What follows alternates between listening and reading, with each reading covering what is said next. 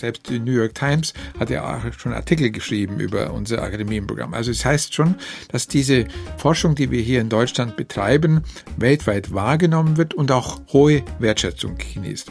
Und ich glaube, es wäre ein dramatischer Fehler, wenn wir hier zurückstecken würden bei dieser Art von Finanzierung von Forschung, die relativ zu vielen anderen Forschungsthemen relativ günstig ist, aber doch einen Bestand für die Gesellschaft wiedergibt, der äh, fast unschätzbar ist. Und deswegen bin ich so begeistert auch von diesem Programm. Wissenschaft als Kompass. Der Podcast der Akademie der Wissenschaften in Hamburg. Schlaglicht.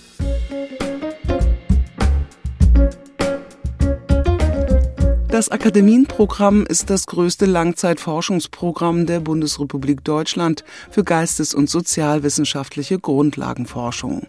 Professor Dr. Edwin Kreuzer kennt sich damit besonders gut aus, weil er Präsident der Union der Deutschen Akademien der Wissenschaften ist und bis Ende Dezember 2021 auch Präsident der Akademie der Wissenschaften in Hamburg. In der zweiten Schlaglichtfolge unseres Podcasts hören Sie Auszüge aus dem Gespräch mit Edwin Kreuzer. Neben der Gesprächsfassung bieten wir Ihnen immer ein kurzes Schlaglicht auf ein zentrales Thema der langen Podcastfassung. Mein Name ist Dagmar Penzlin. Ich bin Referentin für digitale Kommunikation an der Akademie der Wissenschaften in Hamburg. Hallo. Und gleich zu Beginn geht es um die Langzeitprojekte an unserer Akademie in Hamburg.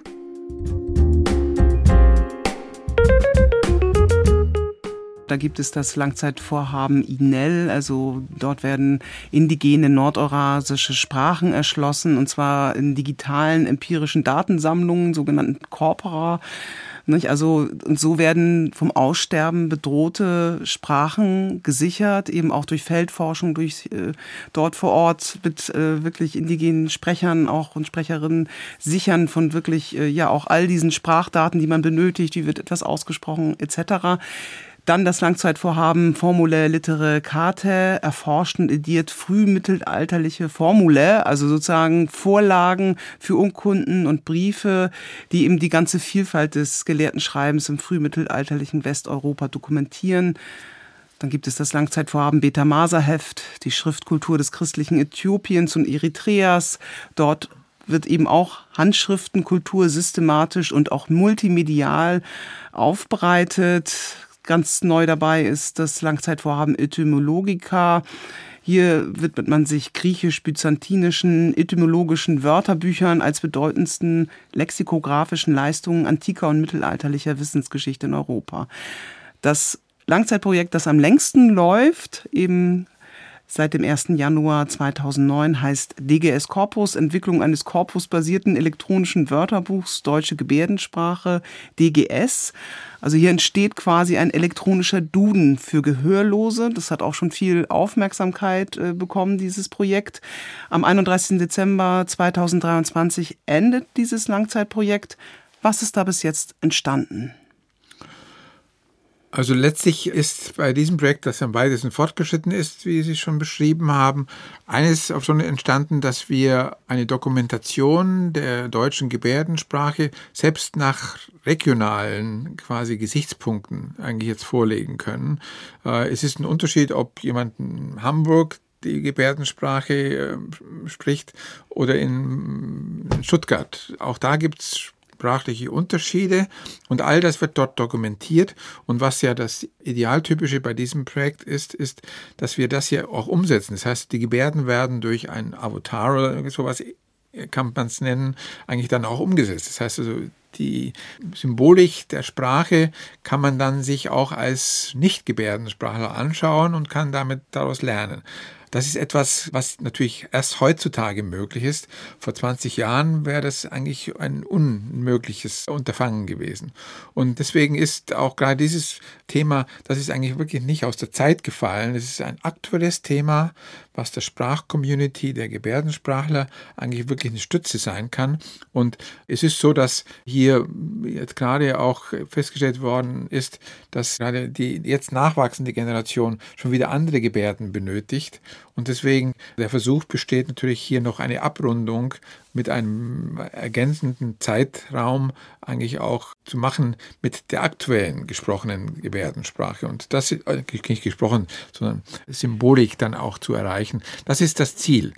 Und ähnlich ist es bei dem Vorhaben, das Sie ansprachen, Peter Maser F. Das ist ja auch ein Thema, was multimedial, wie Sie schon sagten, eigentlich auch aufbereitet wird. Da ist die Idee natürlich, dass man die Orte, in denen das Ganze in Äthiopien beispielsweise eigentlich auch gesprochen wurde, dass man die verknüpfen kann mit Links, wo man dann sehen kann, wo ist auf der Landkarte denn das gewesen, welches Bilddokument passt da dazu. Also all das äh, hat natürlich heute eine viel größere Wirksamkeit, wenn man es verknüpfen kann mit multimedialen Elementen, als es früher waren. Da hat man natürlich ein Lexikon gehabt und hat reingeschaut, aber heute kann man das durch Klicken immer wieder anpassen und das ist eigentlich der Charme der heutigen äh, Langzeitvorhaben, dass sie durch die Digitalisierung erheblich letztlich auch an Attraktivität gewinnen gegenüber den bisherigen rein papiergestützten Vorhaben.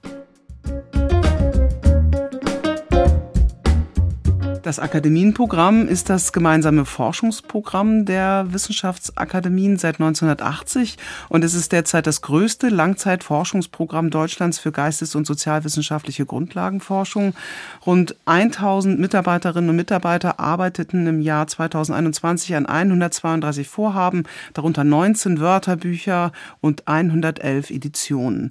Das Finanzvolumen dafür betrug, um jetzt auch mal eine Zahl zu nennen, 70,8 Millionen Euro.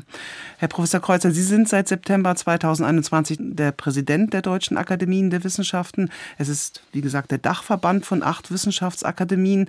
Hauptaufgabe ist eben die Koordination des Akademienprogramms äh, wenn Sie etwa der Grundschullehrerin von nebenan oder dem Bäckermeister in Ihrem Stadtteil erklären sollten, was das Akademienprogramm ausmacht und was es leistet, mit welchen konkreten Projekten und Beispielen würden Sie das Akademienprogramm veranschaulichen? Ich würde zum Beispiel einmal jetzt, gerade Musik ist ja etwas, was jedem Menschen nahe liegt. Und es wird wahrscheinlich nirgendwo irgendein Stück von Schumann oder von Wagner aufgeführt, ohne dass darin ein Stückchen Akademienprogramm ist. Das heißt also, die Stücke, die dort eigentlich ausgegraben worden sind und die Kulturgut geworden sind, die beruhen in der Regel auf wirklich Ergebnissen des Akademienprogramms. Das heißt also, ohne Akademienprogramm gäbe es viele Einblicke in die wirklich wichtigsten Komponisten der letzten 200 Jahre überhaupt nicht. Oder wenn Sie jetzt Schriften von Philosophen nehmen, von Kant und vielen weiteren, auch da, wenn Sie äh, solche Werkeausgaben wirklich sich vornehmen, dann steckt da immer auch Akademienprogramm drin. Das heißt also, der Alltag, kann man übertragen sagen, ist durchdrungen von Ergebnissen aus diesem Konzept Akademienprogramm. Und das versuche ich eigentlich auch Menschen, die keine Fachnähe haben zu diesen Themen, eigentlich auch wieder, immer wieder deutlich zu machen, dass vieles, was so im Verborgenen, scheinbar im Verborgenen passiert, eigentlich durchaus eine gesellschaftliche Wertschöpfung erbringt, die unschätzbar ist und die man eigentlich auch so preiswert kaum nochmal bekommen könnte. Das war Wissenschaft als Kompass der Podcast der Akademie der Wissenschaften in Hamburg. Schlaglicht. Redaktion und Produktion Dagmar Penzlin. Ton Perry Audio. Sprecher Stefan Schad. Eine Produktion der Akademie der Wissenschaften in Hamburg 2021. Finanziert aus Mitteln der Freien und Hansestadt Hamburg. Abonnieren Sie bitte unseren Podcast. Sie finden ihn überall da, wo es Podcasts gibt. Und natürlich hat der Podcast eine Heimat auf unserer Website awhamburg.de.